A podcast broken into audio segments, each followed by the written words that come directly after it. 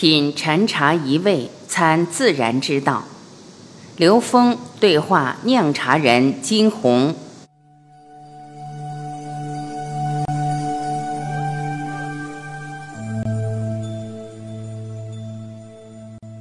本次对话为何叫在参吃茶去？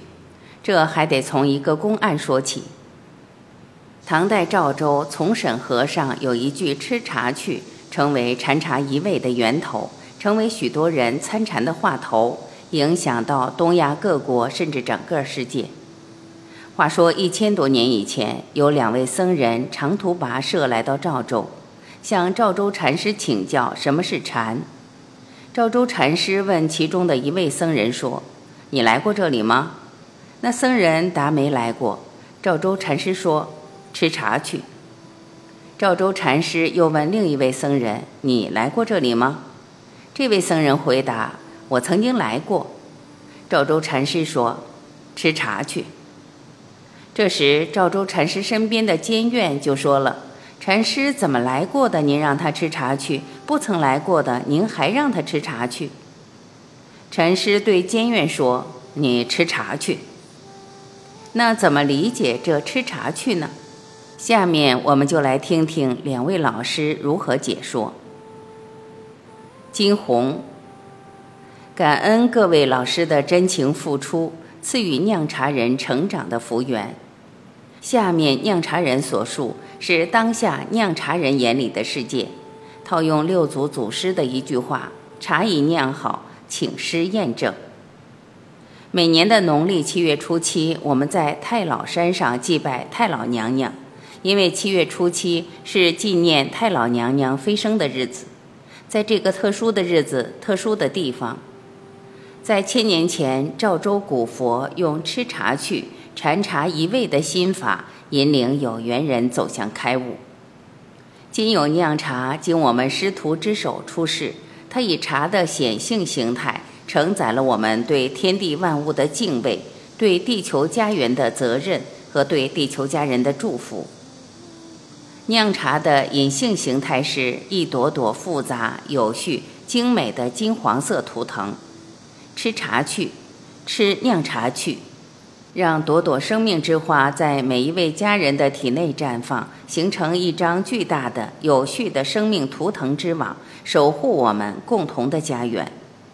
我们酿茶的心法只有一句，发自内心，一直引领我们酿茶人的心声。娘酿琥珀享君王，酿茶人如敬畏君王般敬畏每一个生命，用娘心酿制出透着琥珀光芒的玉露，滋养心这颗君主之冠，点亮心灯，助力生命，排解内心的焦虑、抑郁与恐惧，让我们每颗心明明了了，自知自觉，远离人为的灾难。下面请刘老师赐教。刘峰，谢谢金红老师开篇把我们今天的主题呈现出来。这里面有非常重要的几个要点，我在听的时候感受到和我们内在关联的这个当下。那么讲到吃茶去，其实这个公案本身是对修行的一个深层的理解，但是不同的人理解到的东西不一样。有些人把这个东西就认为不过就是喝茶。那还有一些到一定程度的人可以戒茶悟道，还有一些人从戒茶悟道又回归到当下，跟自己内在的一种当下的临在的一种全然的融合。所以这个吃茶去本身，不同人在概念上的理解不同。那么这里面又提到了一个吃酿茶去，这个茶的来源很有意思，不同的茶从它的生长到它的制备。然后到这个制备过程中，让它承载的历史能量是不一样的。所以，当你吃茶的时候，实际是你跟这个茶所拥有的内涵包容的意识能量，也就是高维能量之间，你能达到什么样的同频度？这个实际是因人而异的。酿茶给这个制茶的过程中增加了非常重要的环节，比如说在太老山。在太老山要进行仪式，要进行跟高维连接的仪式，实际上是要下载高维能量，来跟这个现实的呈现进行调频和同频共振。那这个过程实际又是一个下载能量的过程。那当这个高维能量通过这样的仪式，这样跟三维空间的存在达到一种和谐共振的时候，那实际每一颗茶、每一粒茶，它都有不同的更深层的内涵。当你泡茶的时候，当你完全进入这个状态的时候，你是跟整个酿茶过程中酿茶人带给这个时空的智慧能量完全同频共振的。这样的事情在很多地方都有，比如老中医采药的当下，比如书法家写书法的那个通透的当下。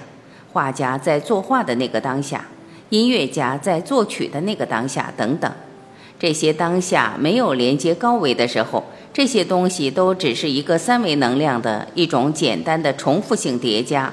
但它连接高维的时候，它们可以成为天籁之音，可以是来自于高维的能量跟它的一个同频共振的一种记录。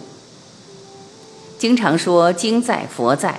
它像经文一样记载着高维能量投影到这个空间的能量内涵。那么，在任何的地方，它都带着制备过程或者说产生过程的那个能量属性。从某种意义上说，太老的能量在这个当下，在酿茶制备开始到酿制过程之中，不断的跟这个能量在同频共振的状态下，所以茶在哪儿，太老的能量就在哪儿，宇宙的能量就在哪儿。实际上，我们就理解这个吃茶去和酿茶之间有这么本质的关系。那么，刚才金红老师专门提到要恭敬，实际上就是说，这个宇宙中的太老，也就是 n 为 n 趋于无穷大的能量，跟我们现有的显化的所有存在，它是无穷的无穷次方倍的存在。如此高境界的能量，是在我们每个生命的内在。它会投影出现实中的所有存在，而它投影出的所有存在，都是我们回归它的决心和回归它的生命功课。所以，恭敬万物，恭敬所有存在，实际是让我们彻底打开我们的内在能量通道，让我们跟宇宙的终极智慧之间产生彻底通透的关联。这样才让我们的生命在纵向提升的过程中，可以超越一切障碍，将一切的障碍都转化成我们获得智慧的机缘。所以，实际上吃茶去酿茶等等，包括我们喝茶的过程，其实都是一种化缘的过程，就是把我们现实中的缘转化成共同觉醒的法缘、佛缘和道缘。吃茶去本身就是一个指令，这个指令就告诉我们回归我们本来的家园。谢谢。